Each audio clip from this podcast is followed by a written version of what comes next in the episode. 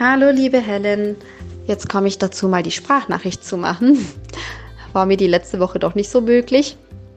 Ähm, genau, äh, ich bedanke mich nochmal recht herzlich, dass ich in deinem Podcast meine Frage stellen darf. Ähm, ich, ähm, weißt du ja auch, dass meine Tochter ähm, einen Gendefekt hat und sie dadurch auch sehr oft im Krankenhaus sein muss, also so alle sechs Monate oder auch manchmal früher. Und ähm, genau sie das sehr traumatisch empfindet und ich sie, weil es wahrscheinlich einfach auch eine besondere Situation immer dort ist, ähm, ich selber einfach sehr ähm, unentspannt bin, weil ich weiß, dass sie da sehr drunter leidet, die ganzen Untersuchungen machen zu müssen, wie jetzt MRT mit Sedierung und ähm, ähm, genau, und gerade bei dem MRT finde ich es immer ganz schlimm, weil sie da meistens in ein Luftkissen reingelegen wird, wo dann so gesagt mit ähm, Vakuum funktioniert. Also es wird dann immer ganz doll aufgeblasen, damit sie sich kaum bewegen kann und das leider im Wachzustand, also weil bei ihr meistens die Sedierung nicht so wirkt, wie sie sein sollte. Und ähm, dadurch hat sie immer sehr Angst und auch danach zwei, drei Tage sehr zu kämpfen mit einem Nachtschreck und allem. Und ähm, ich versuche immer da ruhig zu bleiben, muss ich sagen, aber irgendwie kriege ich es selber nicht so ganz hin. Und ich habe eigentlich äh, habe einfach auch gehofft, dass du mir vielleicht auch irgendwie einen Tipp geben kannst, wie ich sie vielleicht mehr darauf vorbereiten kann oder wie ich mit den Situationen auch umgehen kann, wenn die Ärzte ziemlich forsch sind. Also ähm, ja, auch nicht so jetzt mit ihr kindgerecht, sage ich mal, umgehen, wie ich da einfach auch meine Grenzen sagen kann, bei gerade bei so ähm, Autoritätspersonen. Da habe ich immer noch so ein bisschen zu kämpfen, muss ich sagen. Ähm, ja, da, also da, wir waren jetzt auch mal bei einer Vertretungsärztin, weil unsere Ärztin leider nicht da war. Die ist eigentlich, unsere Ärztin ist sehr, sehr kinderlieb und ähm, sie ist auch von der Art sehr ruhig und das merkt auch meine Tochter und lässt sich dann auch dort alles machen. Bei der Vertretungsärztin zum Beispiel war alles komplett anders. Also da hat man gemerkt, ähm, die Ärztin war sehr hektisch und, und, und ähm, sehr forsch und äh, ist einfach zu ihr hingegangen, hat sie einfach gepackt und, und einfach untersucht. Und ich war dann selber perplex, weil ich es gar nicht kannte, eigentlich so von meiner Kinderärztin. Und dadurch hat sie auch sehr geweint und alles. Ich habe versucht, sie zu beruhigen, aber ich war dann selber irgendwie sehr ähm, genervt von der Ärztin und, und äh, wusste dann auch nicht wirklich, wie reagieren. Ich meine, du hast es zwar auch in den Kurs mal angesprochen, dass man trotzdem bei Ärzten und anderen auch Nein sagen kann, aber ich habe dann immer trotzdem so für mich so Angst, dass die Ärzte dann so gesagt eher uns dann abweisen. Ne? Also, und gerade halt, wenn meine Tochter so auf Ärzte angewiesen ist, versuche ich dann wenigstens oder ich hoffe, dass du mir da einen Tipp geben kannst, wie ich dadurch ähm, ein bisschen mehr Ruhe ausstrahlen kann. Dass meine Kleine das ähm, besser vielleicht mitmacht, wenn sie merkt, dass ich irgendwie ähm, ruhiger bin. Ich also eigentlich schaffe ich das im Alltag, ja. Ich kann sie auch gut koregulieren eigentlich im Alltag, ja. Aber ich glaube, ich bin dann immer sehr nervös und habe Angst, dass da irgendwie im Krankenhaus oder sonst irgendwo irgendwas anderes Doofes rauskommt. Also diagnosemäßig, dass ich halt dann wahrscheinlich deshalb nicht ruhig bleiben kann. Aber ich hoffe trotzdem, du kannst mir helfen. Ähm, und vielleicht hört es ja auch eine Mama, wo auch gerade ähm, sehr oft im Krankenhaus ist und das Kind vielleicht auch sehr äh, traumatisiert ist. Vielen, vielen Dank für das Aufbringen und Aufzeigen dieses wichtigen Themas, denn ich finde, da ist wirklich so viel drin, was uns alle betrifft.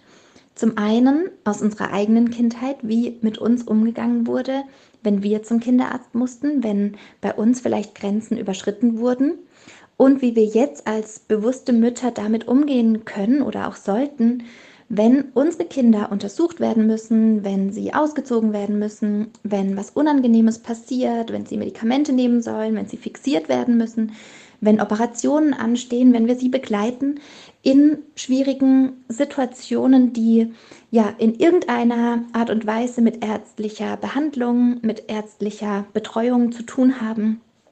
Da haben wir oft ja einfach diese Schwierigkeit, dass es ja gemacht werden muss, ganz oft schwebt uns dann auch so im Kopf ähm, ja noch mit rein, dass es ja zum Wohle des Kindes logischerweise auch passiert, dass sie eben ja therapiert werden können, dass sie die Medika Medikamente erhalten, die sie wirklich brauchen, ähm, dass wir Klarheit haben über die Diagnosen. Manchmal, ja, wie unsere Fragestellerin auch gesagt hat, ist es ja wirklich so, dass auch ähm, ein, ein bildgebendes Verfahren angewendet werden muss, wie ein MRT oder eine Röntgenuntersuchung und so weiter und so fort, wo ja im Sinne der Gesundheit des Kindes einfach sehr, sehr wichtig ist. Gleichzeitig entsteht aber auch sowas wie so eine Co-Abhängigkeit, weil wir ja darauf angewiesen sind, dass der Arzt auch weiterhin ja, das Kind behandelt und diese Arzt-Patienten-Beziehung ist da ganz, ganz wichtig und auf jeden Fall zu berücksichtigen. Und eben auch, ja, wie du schon angesprochen hast, das Thema Grenzen setzen, beziehungsweise wann greife ich ein als Mama und mit welchen Konsequenzen. Und da möchte ich wirklich ganz strukturiert jetzt einmal euch eine Einordnung geben, damit wir einfach Klarheit haben. Denn wir können nur bewusste Mütter sein, wenn wir vorab ganz klar wissen, es handelt sich hierbei genau um diese Art und Weise, es handelt sich bei diesem Themenkomplex aber ähm, ja um was anderes. Und dann also eben auch fangen wir an, diese Ereignisse, die unsere Fragestellerin hier gestellt hat, einmal einzuordnen. In dem Moment, wo das Kind fixiert werden muss, ja, in dem Moment, wo es festgehalten werden muss, wo es vielleicht Blut abgenommen bekommt, wo es eine Spritze bekommt, wo es eine Impfung bekommt, wo es in ein Luftkissen rein muss, ja, ähm, sind es Momente, in denen wir gegen den Willen des Kindes handeln müssen. Und auf der anderen Seite sind es Momente, wo genau dann die körperliche Integrität des Kindes verletzt wird. Das allein würde ich jetzt so pauschal sagen, muss noch nicht ein Trauma sein, ja? Wir sprechen hier von einem Schocktrauma, wenn das Kind sowas erlebt und es aber nicht einfühlsam begleitet wird. Also sprich, wenn es damit allein gelassen wird. Das heißt, es braucht auch in schwierigen und auch in grenzüberschreitenden Momenten, die manchmal sein müssen, unbedingt entweder unsere einfühlsame Begleitung oder die einfühlsame Begleitung und das Sehen der Gefühle, was es gerade auslöst beim Kind, vom Arzt, Ärztin oder eben von uns als Eltern. So, das heißt, da würde mich so sehr interessieren und das ist genauso wie ich arbeite, dass ich hier fragen würde, wie sieht die Begleitung genau aus? Musst du dein Kind vorher abgeben und das machen die Ärzte, sie dann da reinlegen in dieses Luftkissen, bis es aufgeblasen ist? Ähm, oder kannst du bei deinem Kind sein? dann, wenn du da dabei sein kannst, ist deine allergrößte Priorität, sie nicht alleine zu lassen und zu benennen, was gerade passiert, aber nicht in Form von, das muss jetzt halt so sein und jetzt passiert das und als nächstes kommt das, also nur auf der Sachebene, sondern vor allem ihr zurückspiegeln, dass sie richtig fühlt, so wie sie fühlt und dass das jetzt blöd ist und dass es sich eng anfühlt. In den Momenten haben wir oft das Gefühl, wir machen es dann noch schlimmer. Ja, wir machen es dann noch schlimmer, indem wir alles benennen und alles erklären. Aber aus der kindlichen Sicht ist es wahnsinnig wichtig, dass es gesehen wird mit diesem Schmerz und dass es sich nicht alleine fühlt. Natürlich muss man da ein Gleichgewicht finden, ja. Man muss natürlich gucken, wenn die Sedierung dann langsam wirkt und sie dann so langsam einschläft, dass man dann mit der Stimme ruhiger wird und auch wieder runterfährt und so weiter, dass man die Ärzte natürlich in ihrer Arbeit nicht behindert. Aber gerade wenn du mir das ähm, so schilderst, dass die Ärzte sehr forsch sind und ungeduldig sind und einfach sie anpacken und so, gerade dann braucht es dich als Komponente, die reguliert. So, wenn das aber nicht gelingen kann, ist unbedingt zu überlegen, ob es nicht ein anderes Krankenhaus, eine andere Möglichkeit gibt, diese Behandlung durchzuführen. Und das kann entweder bedeuten, dass du konkret fragst, ob es eine andere Sedierungsmöglichkeit gibt. Gibt es irgendeine andere, eine friedvollere, eine sanftere Art und Weise, deiner Tochter zu helfen, schon vorher das Bewusstsein zu verlieren, damit sie dann behandelt werden kann. Weil dieses Ereignis, gerade wenn du auch sagst, es kommt jedes halbe Jahr, das zieht sich wirklich äh, durch diese kindliche Entwicklung hindurch und gerade wenn das so oft, also ich finde das oft, wenn, wenn wir das zweimal im Jahr wirklich haben, ähm, sich dieses traumatische Ereignis wiederholt und sie immer wieder erlebt, dass über sie hinweg ähm, ja, sie fixiert wird, sie Angst hat, da niemand bei ihr ist, dann ist es in dem Moment traumatisch. Das heißt, ähm, immer wieder zu überprüfen, gibt es irgendwas, was wir optimieren können. Und da musst du der Spielverderber sein. Okay, da müssen wir als Eltern die Anwälte unserer Kinder sein. weil sie keine eigene Stimme haben. Ja, sie meckern, sie versuchen vielleicht noch zu flüchten, aber im Endeffekt haben wir immer die größere Macht, wir Erwachsene, über unsere Kinder. Und gerade wenn dein Kind oder vielleicht auch von einer Zuhörerin, gerade wenn du ein chronisch krankes Kind hast, was immer wieder bestimmte Medikamentengaben über sich ergehen lassen muss oder bestimmte Untersuchungen, Therapien und so weiter, die schmerzhaft sind, die die körperliche oder auch psychische Integrität des Kindes verletzen, gerade dann müssen wir nach den besten Verfahren immer wieder fragen. Und manchmal, das kann ich dir aus eigener Erfahrung sagen, gibt es ja Optionen, die haben wir gar nicht auf dem Schirm. Ja, da gibt es auf einmal die Option, dass wenn eh die ganze Familie mit einem bestimmten Mittel ähm, therapiert werden muss, dass die Mama das Mittel nimmt und über die Muttermilch genug Medikament, genug Wirkstoff beim Säugling zum Beispiel ankommt. Ja, solche Dinge. Das ist jetzt keine konkrete Empfehlung. Ich möchte hier an der Stelle keine medizinischen Empfehlungen aussprechen, aber deinen Horizont erweitern. Manchmal gibt es Zusammenhänge, die sehen wir gar nicht, weil wir selber blinde Flecken haben und uns viel zu schnell auf den Standpunkt stellen, ja, da müssen wir jetzt einfach durch. Das ist jetzt einfach, ähm, wie der Vorschlag war, der erste, und eine andere Option fällt dir jetzt vielleicht nicht ein. Sich einfach auf den Standpunkt zu stellen, es könnte auch noch sanftere, friedvollere, besser wirkende Möglichkeiten geben. Und die dann zu optimieren. Das wäre eine Sache, wie man den Ablauf eben optimieren kann. Und an der zweiten Stelle ist ja auch die Frage, ähm, ob das die richtigen Ärzte sind. Also so wie sich das anhört, wirst du ja auch weiterhin für mehrere Jahre oder für mehrere Monate immer wieder auf die Hilfe der Ärzte angewiesen sein. Und das kann übrigens auch ein Glaubenssatz sein, der damit reinspielt, ähm, dass eben das, dass so einfach Ärzte sind. Ja, es gibt, vielleicht hast du selber den Glaubenssatz, es gibt kein einfühlsamer Arzt hier in meinem Umkreis. Und dann führt es dazu, dass wir auch da viel zu schnell denken, nö, keine Option, ich habe schon bei einem anderen Krankenhaus nachgeguckt, da, der hat auch keine besseren Bewertungen. Oder ich habe schon eine andere Mama-Freundin gefragt, die hat auch gesagt, da ist es genauso.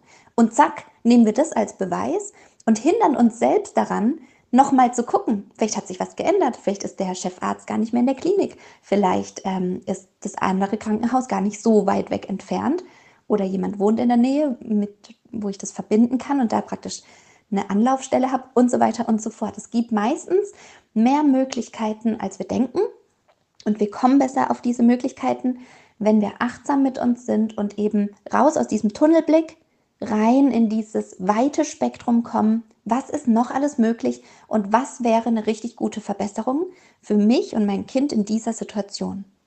Dann an der Stelle ganz direkt zu der Fragestellerin gesprochen, ist es ganz, ganz wichtig, nachdem wir jetzt festgestellt haben, das, was du da beschreibst, klingt sehr nach einem Schocktrauma, vielleicht sogar nach einem Entwicklungstrauma, weil immer wieder die Krankheit ein Thema ist und sich das durch die kindliche Entwicklung hindurch, durch das Leben deines Kindes zieht. Und für alle Mütter, die das Gefühl haben, ja, sowas ähnliches haben wir auch schon mal erlebt. Ja, und da Mach dich mit deiner Geschichte nicht kleiner, als du bist. Wenn du selbst als Kind nur ein halbes Jahr Neurodermitis hattest, ja, und keine Ahnung, da immer wieder untersucht werden musstest, behandelt werden musste, wenn dein ganzer Körper gebrannt hat wegen diesem Ausschlag, oder du eine Unverträglichkeit hattest oder du als Kind, ähm, keine Ahnung, irgendeine Operation hattest, von deiner Mama getrennt warst, ja. Früher wurden die Kinder wirklich auch manchmal wochenlang von ihren Müttern weggenommen, um am Blinddarm zum Beispiel operiert zu werden, Polypen oder was auch immer, ja. Irgendeine Operation, irgendeine Therapie durchzuführen. Und es war immer mit, ja, dieser Separation, mit dem ähm, Entkoppeln dieser Bindung und der Co, also der Möglichkeit zu ko-regulieren durch die Eltern verbunden. Das heißt, hier haben wir es auch mit einer traumatischen Situation zu tun. Hier haben wir es auch mit einem Entwicklungstrauma zu tun. Und da ist es wichtig, dass wir ein Bewusstsein dafür entwickeln, dass das passiert sein könnte in der eigenen Biografie oder in der Biografie deines Kindes oder deiner Kinder. Und es ist wichtig, dass wir ein traumainformiertes Bewusstsein haben, dass wir wissen, warum reagiert denn das Nervensystem meines Kindes jetzt gerade so, wie es vielleicht reagiert weil es sowas schon mal erfahren hat, weil es damals die Bedeutung hatte, ich bin hier in Gefahr. Damals, als die Operation war, als ich getrennt wurde von Mama, als ich fixiert wurde, als ja, meine Haut so sehr gebrannt hat und mir niemand helfen konnte. Absolute Hilflosigkeit. Das heißt, wenn wir sowas erlebt haben oder wenn unsere Kinder sowas schon mal erlebt haben, dann ist einfach unser Nervensystem oder das kindliche Nervensystem so ein bisschen wie aus der Balance gebracht. Das ist noch nichts. Daran ist sozusagen der Mensch ist dann nicht kaputt. Du bist nicht kaputt, dein Kind ist nicht kaputt. Aber das Nervensystem funktioniert dann anders. Und dafür brauchen wir ein Bewusstsein. Wir brauchen viel mehr das Wissen darüber, wie können wir das Nervensystem erreichen, um wieder in den Bereich der, der Sicherheit wieder zurückzukommen. Was können wir denn tun? Woran erkennen wir das, wenn das, also wenn es aus der Balance kommt, wenn es, ähm, wenn wir, wenn unser Kind Unterstützung braucht oder auch wenn unser ähm, wenn wir uns mit unserem körperlichen System in Gefahr auf einmal fühlen, obwohl eigentlich unsere Umgebung jetzt nicht sagt, wir sind in Gefahr. Ja, wir haben vielleicht einen Streit mit unserem Partner und trotzdem schwebt unbewusst die Information vielleicht mit drunter, ich könnte den verlieren, so wie damals ich dann nicht im Kontakt mit meiner Mama war. Und das war schrecklich. Ich habe mich hilflos gefühlt. Dann kommen diese ganzen Gefühle, ja, das ist die Ursache des Triggers. Der Auslöser ist vielleicht der Streit mit dem Partner oder der Auslöser ist irgendwann später bei deinem Kind vielleicht in der Pubertät, irgendein Konflikt. Aber die Ursache liegt in dieser traumatischen Erfahrung, in die es uns zurückwirft. Okay? Das müssen wir einfach wissen. Wie können wir dann mit unserem Kind umgehen? Mm, da hilft es, sich Bücher über Trauma anzulesen, äh, Wissen anzueignen, ähm, vielleicht in den Austausch zu gehen und wirklich ähm, sich darüber zu informieren, was passiert da im Nervensystem und so weiter. Das schauen wir uns übrigens auch in Miracle Mama an wie können wir unser Nervensystem unterstützen, wieder in den Bereich der Sicherheit kommen und wie können wir das für unsere Kinder etablieren. Aber das ist eine andere Geschichte, nur einfach für dich als Wissen ganz, ganz wichtig. Informier dich da, was das bedeutet. Und dann geht, dann höre ich noch raus aus der Fragestellerin, also aus der Frage von dir, die du die Frage gestellt hast, und es betrifft uns alle, ja, diese Situationen, wo wir beim Arzt sitzen und eigentlich, wir merken schon, wir sind unruhig vor dem Termin. Kennt ihr das? Man ist unruhig, man weiß nicht, was kommt, man kennt ihn nicht, man hat vielleicht schon das, schon das Wissen, man trifft jetzt gleich die Vertretungsärztin, aber was bedeutet das? Wie, geht, wie ist die? Ist die alt? Ist die jung? Was, wo kommt die her? Also was von, von welcher Vorerfahrung? Kommt die aus der Klinik? Ähm, arbeitet die anthroposophisch? Arbeitet die mit Naturheilkunde? Man hat keine Ahnung, man macht sich Gedanken, man hat Sorgen. Okay, das ist völlig normal. Und ganz schnell tendieren wir friedvollen und sanften Mütter dazu zu sagen, dass wir uns jetzt aber sehr entspannen und dass wir nicht vom Schlimmsten ausgehen. Ja, wir wollen ja auch unser Leben tendenziell so gestalten, dass wir nicht vor allem Angst haben müssen und dass wir nicht mit so einem Misstrauen da reingehen. Ja, das ist in Ordnung und gleichzeitig sind wir genau die Kandidaten dafür, dass wir uns deswegen nicht richtig vorbereiten. Dass wir nämlich nicht vorbereitet sind auf solche Situationen, wo die Wahrscheinlichkeit ähm, der Verletzung der kindlichen Integrität sehr hoch ist. Und bei einem Arztbesuch ist es einfach eine Situation, wo sehr schnell eine Situation passieren kann. Und zwar so, dass wir auch nicht darauf vorbereitet sind, dass auf einmal die Grenze unseres Kindes überschritten wird oder theoretisch auch unsere eigene Grenze, wenn, wenn wir zum Arzt, zum Arzt gehen. Und ich glaube, das hat jeder schon mal erlebt, ja, dass die Grenze überschritten wurde und man merkt es aber, also man merkt es in dem Moment schon, es fühlt sich voll blöd an, aber man merkt es erst so richtig, dann, wenn es schon zu spät ist. Und man war darauf nicht vorbereitet. So, jetzt ist die Frage, die ich dir stellen möchte, ist es aus der kindlichen Sicht heraus friedvoll? Wenn du davon ausgehst, es wird schon nichts passieren, dann passiert es doch. Dein Kind wird festgehalten, es wird schnell ähm, von hinten oder so eine Impfung gespritzt oder ein, ähm, es wird fixiert, ja, oder es wird ähm, abrupt, so wie die Fragestellerin auch ähm, das geschildert hat, ähm, ganz, also direkt ohne Vorankündigung gepackt ähm, und einfach so untersucht, ausgezogen, rumgezuppelt, ähm, überrumpelt, ja. Das ist nicht friedvoll. Das heißt, wir müssen diese Situationen schon vorher ähm, praktisch beleuchten, okay, und auch wissen, das ist jetzt eine Situation, da kommt es eher zu der Verletzung der Integrität, zu einem Grenzübertritt und uns dementsprechend natürlich vorbereiten.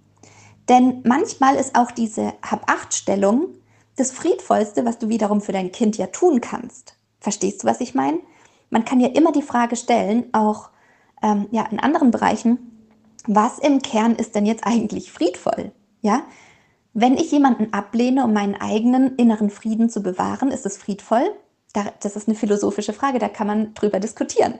Aber in dem Moment, wo ich weiß, ich komme jetzt zum Arzt und es muss untersucht werden, da kannst du dein Kind ja vorbereiten, wie du willst. Wenn der Arzt einfach nicht einfühlsam ist, dann liegt es auch nicht an dir, dass irgendwas nicht geklappt hat, oder am Kind, dass du es nicht gut genug vorbereitet hast, sondern schlicht und ergreifend daran, dass der Arzt vorher nicht mit deinem Kind in Kontakt geht. Das ist die Verantwortung deines Arztes. Und es ist deine Verantwortung für mein, für mein Empfinden und aus meiner Erfahrung heraus, dass wir die Anwälte für unsere Kinder sind und dass wir für unsere Kinder sagen, stopp. Also, ich gehe immer in Arztgespräche, vor allem wenn ich die Ärzte noch nicht kenne, vorbereitet sozusagen mit dem Stopp in meiner Hosentasche, also emotional gesehen, in so eine Untersuchung rein. Und wenn ich schon merke, ja, dann lese ich die Zeichen. Natürlich bin ich angespannt in dem Moment. Natürlich bin ich nicht super, mega krass in meinem Frieden drin, weil es mir hier wichtiger ist, den Frieden für mein Kind zu wahren und einzuspringen und zwar aus der Sicherheit heraus, dass ich meinem Kind sage, ähm, ich bin für dich da. Wenn der Arzt irgendwas macht, was du nicht willst, dann sag ich Stopp. Natürlich.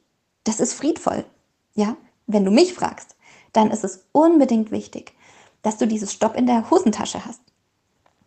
Und in dem Moment, wo es sich schon ankündigt, und natürlich, wie gesagt, lese ich dann die Zeichen, wie verhält er sich? Ist er in Zeitdruck? Ja, da bin ich, da bin ich schon mit meiner Hand sozusagen in der Hosentasche. Da habe ich die Karte mit dem Stopp schon in der Hand, bereit zum Zücken sozusagen. Oder ich merke auch, der redet keinen Ton mit meinem Kind, der redet auch keinen Ton mit mir. Der kruschelt vor sich hin und zieht dann den Kopf so hin, wie er es braucht und macht den, den Kiefer runter, damit er in den Mund reinschauen kann. Der redet keinen kein Ton. In dem Moment sage ich dann schon, stopp, bevor wir mit der Behandlung anfangen. Und dann, stopp ist meistens ein Wort, das kennen autoritäre Personen auch von Patienten leider sehr wenig. Aber dann hast du dem seine Aufmerksamkeit, öh, was ist hier los? Ja, und dann sage ich, ich möchte, dass jeder Schritt, der gleich getan wird, vorher angekündigt wird. Und zwar meinem Kind gegenüber. Ich möchte, dass sie erklären, wann sie was machen und ob das okay ist für mein Kind. So, das ist mir an der Stelle total schnurzpups egal, ob der mich der Praxis verweist, ob der ähm, sagt, ach, sind Sie so eine Helikoptermutter oder keine Ahnung, der mich beschimpft, beleidigt, erniedrigt. Ich habe in mir die Sicherheit, dass meine Priorisierung immer das Wohl meines Kindes ist. In dem Bewusstsein, dass ganz schnell ein Grenzüberschritt eben auch passieren kann und das Friedvollste, was ich machen kann, das ist, mein Kind hier zu beschützen. Und zwar auch deswegen, weil es fürs Kind wahnsinnig schwierig ist, wenn es erlebt, meine Mama sitzt da, sie sieht, der geht scheiße mit mir um und sie macht aber nichts. Ja, das kennen wir aus anderen ähm, Gewaltverbrechen, ja, wo ein Elternteil Gewalt ausübt und der andere Elternteil das beobachtet und sieht, aber nichts tut. In dem Moment macht man sich mitschuldig. Und jetzt natürlich, das muss nicht gleich so heiß gekocht werden wie das, was ich jetzt gerade als Beispiel gebracht habe. Aber das dürfen auch in so kleinen Momenten darf das ähm, präsent sein. Ja, ich sehe das genau und ich reagiere. Ich bin doch emotional gerade erreichbar oder nicht. Wir wollen doch emotional erreichbare Eltern sein. Und deswegen ist es so wichtig, dass wir Nein sagen für unser Kind oder uns erkundigen tut dir was weh oder ähm, ist es so für dich okay? Also eigentlich ist es an der Stelle auch eine Frage der Verantwortung. Wer trägt welche Verantwortung hier in dieser Kaskade, in dieser Kon Konstellation, in dieser Zusammenstellung an Personen und an Rollen? Deine Verantwortung oder unsere Verantwortung als Eltern ist es, gute Ärzte auszuwählen. Und gut meine ich nicht nur Fachwissen, sondern vor allem Einfühlung, emotionale Erreichbarkeit, und dass der mir zuhört, dass er mich aussprechen lässt, dass er meine Ängste und Sorgen ähm, auch mit in Betracht zieht und berücksichtigt. Unbedingt. Und es ist die ärztliche Verantwortung, in eine gute Beziehung mit dem Kind zu kommen, sodass es aus dieser gestärkten Beziehung heraus auch kooperieren kann. Das ist die Verantwortung des Arztes und das kannst du nicht vorbereiten oder künstlich in deinem Kind irgendwie erwecken. Und in dem Moment sind wir aber in der Verantwortung, genau auszuwählen, klappt es denn mit diesem Arzt oder mit diesen Ärzten, Ärztinnen oder ja, Ärzten oder klappt es nicht? Wir sind dafür verantwortlich zu sagen, nein, ich habe beobachtet, es klappt so nicht, ich muss mir was anderes überlegen. Oder auch in Bezug auf Medikamentengabe. Ja, wir kennen das alle. Vielleicht ähm, hast du auch schon mal erlebt, dass du Antibiotika geben musst oder dass, ähm, keine Ahnung, ein Wurmmittel, ein Pilzmittel, was weiß ich, ja, irgendein Hautausschlag, das brennt und juckt, das Kind will nicht berührt werden an dieser Stelle.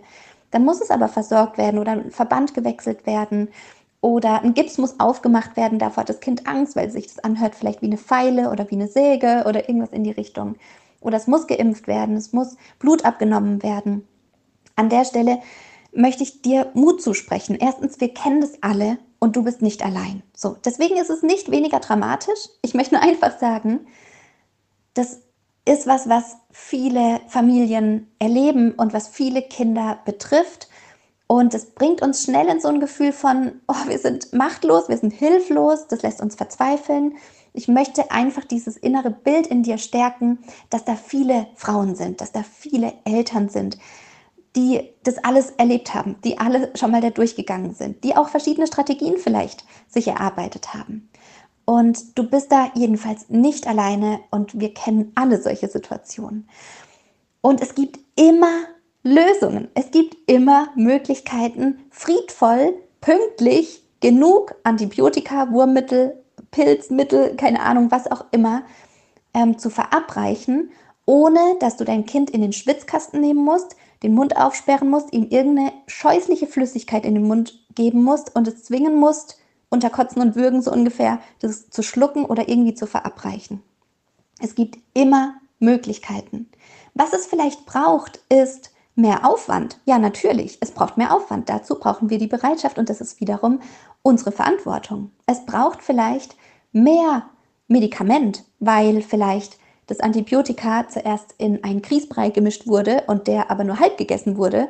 Und dann die Frage ist, okay, was mache ich jetzt mit der anderen Hälfte? Ähm, da fehlt noch was an, an Wirkstoff, ja, wie kriege ich das jetzt noch zusätzlich rein? Da muss ich das eine verwerfen oder der Saft wurde nicht ausgetrunken mit einem speziellen Pulver, was du vielleicht anmischen musst. Ja, ich, ich interpretiere jetzt, es kann sein, dass es ähm, auch die falsche Fährte ist in dem Moment und dich vielleicht gar nicht betrifft.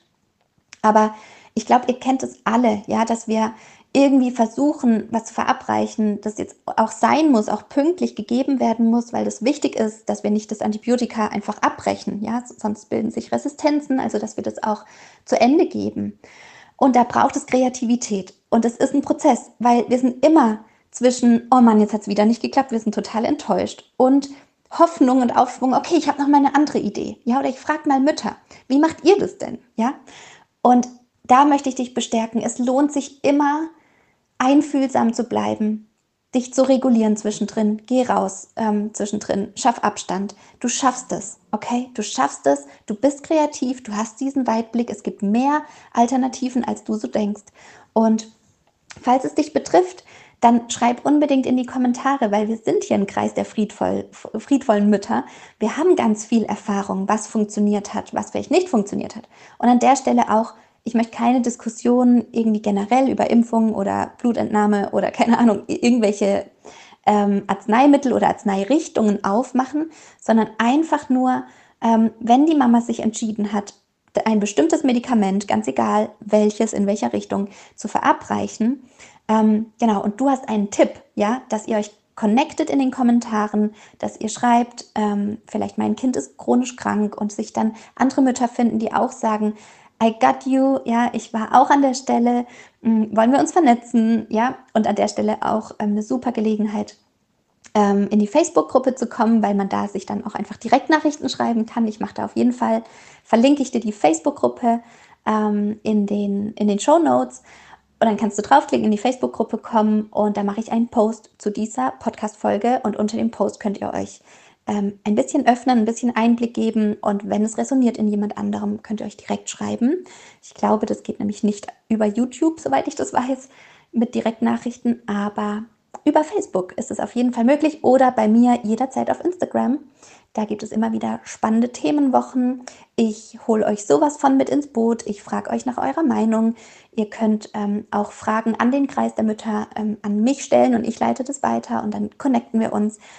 Und es ist ganz wichtig, dass wir einfach die Lösungen, die für die eine funktioniert haben, ähm, auch mitbekommen und abgleichen können. Das ist was, was ich auch in Betracht ziehen kann. Wenn mein Kind Neurodermitis hat, wenn mein Kind eine Nahrungsunverträglichkeit hat, wenn ich Antibiotika geben muss, wenn ich einen Pilzbefall habe, wenn ich ähm, eine Wurmerkrankung habe in der Familie, wenn, keine Ahnung, das Haustier gestorben ist, ja auch solche emotionalen Dinge. Vernetzung ist unglaublich wichtig und wichtiger als das reine Wissen immer nur. Genau, wir brauchen den Austausch und die Verbindung und das Gefühl, ja, während ich hier im Wartezimmer sitze und mich vorbereitet habe mit meiner Stoppkarte in der Hosentasche emotional, weiß ich, das sind andere Mütter, die sind genauso die Anwälte für ihre Kinder, sagen Stopp für ihre Kinder, halten die Grenze ein. Ja, und dann, ähm, genau, fühlt man sich schon mal weniger allein. Und wir sind einfach auch eine Bewegung. Wir sind eine Generation an Eltern, die das komplett anders machen. Und zwar für ihre Kinder, weil es wahnsinnig wichtig ist, wie wir in dieses Leben starten und was wir über das Leben denken und wie sich unsere Bezugspersonen eben verhalten, besonders in solchen Ausnahmesituationen. Und am Ende möchte ich jetzt noch mal sagen, ähm, das heißt nicht, dass wenn was wirklich, ähm, zum Beispiel ein Spreisel muss rausgezogen werden, ja, und es, ihr habt schon abgewartet, es eitert, ja, also es ist an einem Punkt, wo ihr wirklich sagt, okay, es geht nicht mehr länger, okay? Es ist jetzt wirklich Oberkante, bevor irgendwas anderes noch praktisch da oben drauf sich setzt oder bakteriell sich entzündet oder sowas. Ähm, es muss jetzt passieren. Dann ist es in Ordnung, das Kind aufzuklären. Pass auf, ich halte jetzt deinen Fuß weg. Ich, äh, ich halte deinen Fuß fest. Ich weiß, das möchtest du nicht. Ich weiß, das ist sehr empfindlich. Wir müssen da jetzt einmal kurz durch. Ja, in solchen ganz, ganz Ausnahmefällen, wenn du wirklich alles vorher probiert hast, okay, dein Kind vorzubereiten und aber emotional zu supporten und nicht so, zu sagen, zum Beispiel, dann ziehst du den Spreisel, dann weint es ganz, ganz arg und es blutet und es ist ganz schlimm, ja, und dann sagst du, guck, war doch gar nicht so schlimm. Ja, darum geht es nicht. Es geht schon darum, manchmal Dinge dann auch durchzuführen und auch gegen den Willen des Kindes. Manchmal muss es eben passieren, aber niemals die Gefühle, die du dadurch auslöst bei deinem Kind, klein machen, nicht begleiten oder runter machen oder auch die Wahrnehmung verdrehen. Das ist Gaslighting. Wenn du dann sagen würdest, äh, nee, so war das doch gar nicht. Ich habe gar nicht deinen Spreisel rausgezogen, das, das musst du dir jetzt eingebildet haben oder sowas. Also wenn du die Wahrnehmung oder die Tatsachen verdrehst, okay, das ist nicht in Ordnung und ähm, das ist schädlich für die Beziehung. Genau, ich glaube, es ist alles gesagt zum Thema Umgang mit Arzt, ähm, Kinder und ähm, Grenzüberschreitungen. Was, was ist genau los, wenn wir von Trauma oder traumatischen Situationen besprechen? Ähm, die Begleitung der Kinder ist wahnsinnig wichtig. Was machen wir bei Medikamentengaben und so weiter und so fort? Die Stopptasche, die, äh, die, die Stoppkarte in der Hosentasche, die emotionale. Und wenn du auch eine Mama kennst, die ähm, ihr Kind ja immer wieder mh, mm, begleiten muss in solchen Situationen. Ähm, vielleicht Mütter mit Kindern, die chronische Erkrankungen haben, die das auch betreffen könnte. Oder du mehr ähm, Bewusstsein vielleicht bei deinem Partner, deiner Partnerin, bei deiner Schwiegermutter, keine Ahnung, deiner Cousine oder sowas für deine Situation erlangen möchtest, dann leite diese ähm, Podcast-Folge entweder auf YouTube über diesen kleinen Pfeil, kannst du das sharen, also du kannst es auch einfach per WhatsApp in deinen Status verlinken zum Beispiel, oder du kannst es direkt an jemanden schicken, wo du weißt, das muss derjenige, mein Partner oder meine Freundin unbedingt hören. Und für dich, wenn du diese Folge darüber gefunden hast, dann möchte ein lieber Mensch dich darauf aufmerksam machen, was er vielleicht da gut gebrauchen kann, nämlich Verständnis, ja, warum er so reagiert, warum er ja dann für das Kind das Wort ergreift, was auch das Kind braucht in diesem Moment. Und das ist ganz arg wichtig, dass wir da ein Bewusstsein alle miteinander entwickeln und dann sind wir eine friedvolle Bewegung und dann schaffen wir das auch zusammen. Und in diesem Sinne wünsche ich dir eine ganz gute restliche Woche. Hab's fein, sorg gut für dich.